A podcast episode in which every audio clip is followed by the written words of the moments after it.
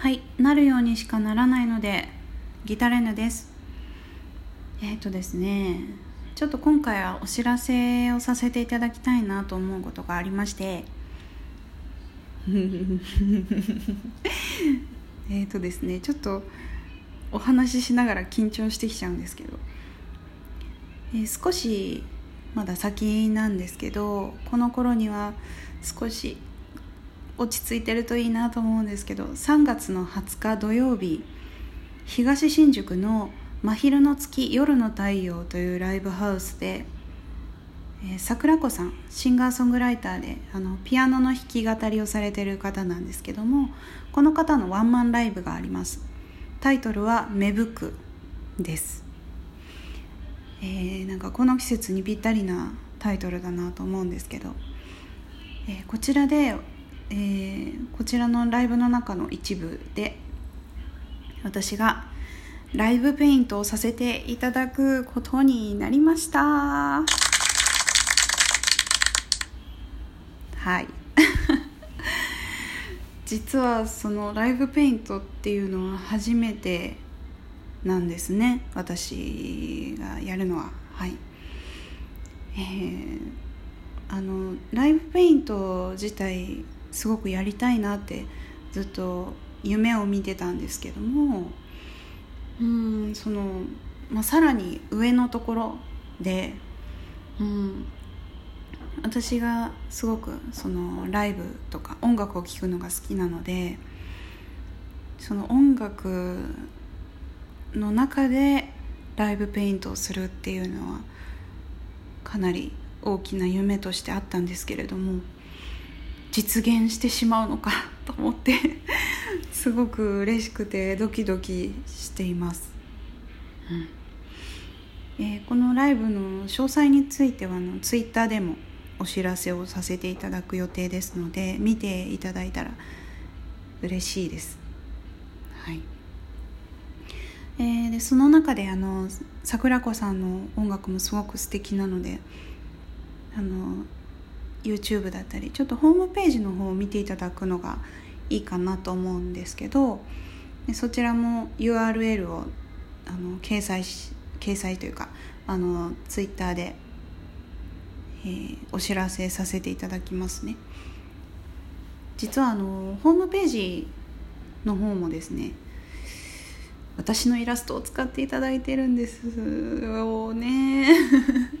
すごい嬉しい、うん、昨年1年を通してあの春夏秋冬の四季でそれぞれにこう違うイラストを描かせていただいてでそれをあの桜子さんととデザイナーさんの方でフライヤーにしていただいてあの配っていただいてたんですけどもでそのイラストがこう季節ごとにあのホームページの方にも、えー、まあなんていうかなあのは反映されるというか。で今は冬のイラストがホームページに、えー、載っているという状態なんですけれどもそれも見ていただけたら嬉しいなと思います。はい。いや緊張するな。うん。ライブペイントは本当に夢でした。だから本当にこう思い入れも強いですし、うん、本当にあのそこまでにいいものを自分の中にどんどん蓄えていってそれをこううまく出せるようになるといいなと思って思いつついろいろ挑戦しているところでございます、はい、一応お知らせでございました。ぜひぜひあのツイッターで投稿しますのでそこから情報を見ていただければと思います。はい、えー、ではですねちょっと今回またお便りをいただいていてありがとうございます、えー、お答えしていこうかなと思います。えー、まず1つ目のお便りポンタさん。何歳まで生き生きたいと思いますか？はい。えっ、ー、とですねうん100歳。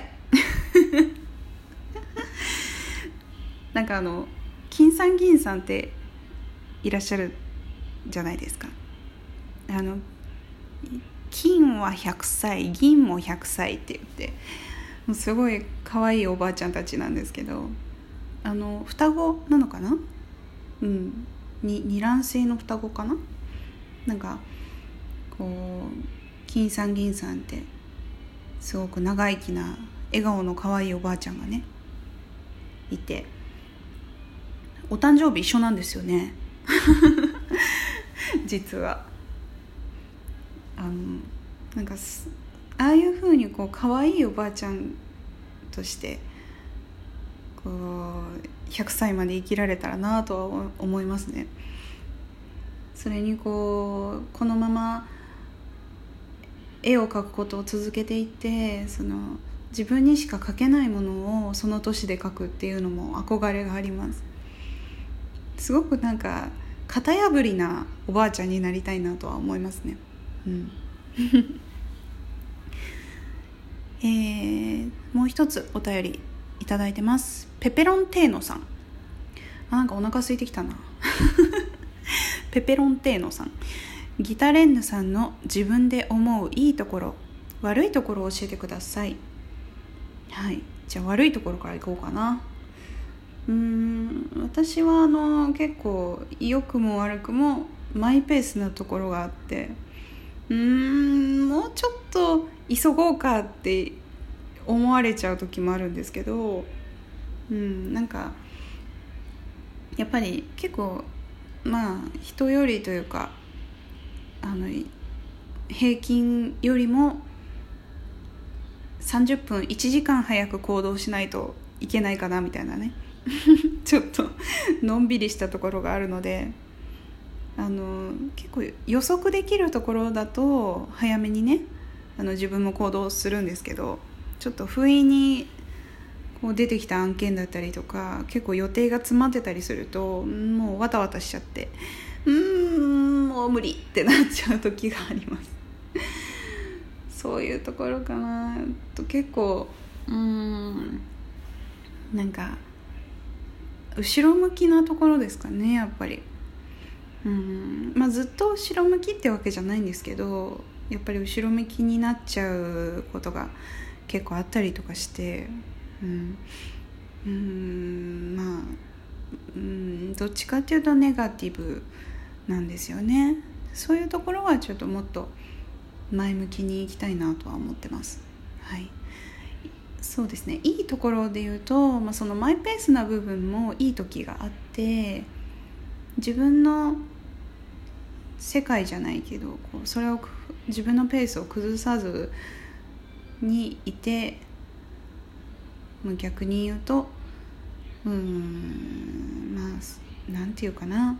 まあそのあ分かんない。分かんなくなっちゃった。まあなんかこうそれがいい時もあったりするんですよね。であとなんだろうな。うんまあいまあ人と時々視点が違うなっていう時があってうんなんだろう。なんかこう人があんまり見てないようなところを見てたりする時がたまにあって。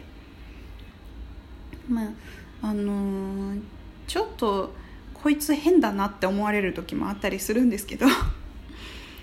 うん仕事上で意外とね、あの、みんながこうあんまり気づかなかったちょっとあの見落としていたようなところがあった時に私が結構あのそういえばあれってどうなったんでしたっけ？あれって大丈夫なんですかね？って言ったりするとああそんなところ気づかなかったみたいな。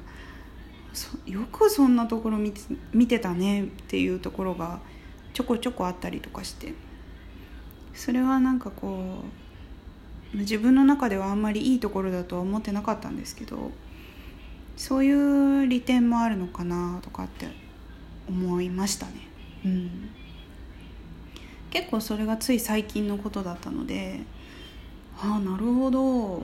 そっかこういうところってみんな見てないんだなって逆にね 気づいたりとかうんする時はありますよね。そういうのってこう作品作りにも生きてくるなって思ったり最近はしますね。うん。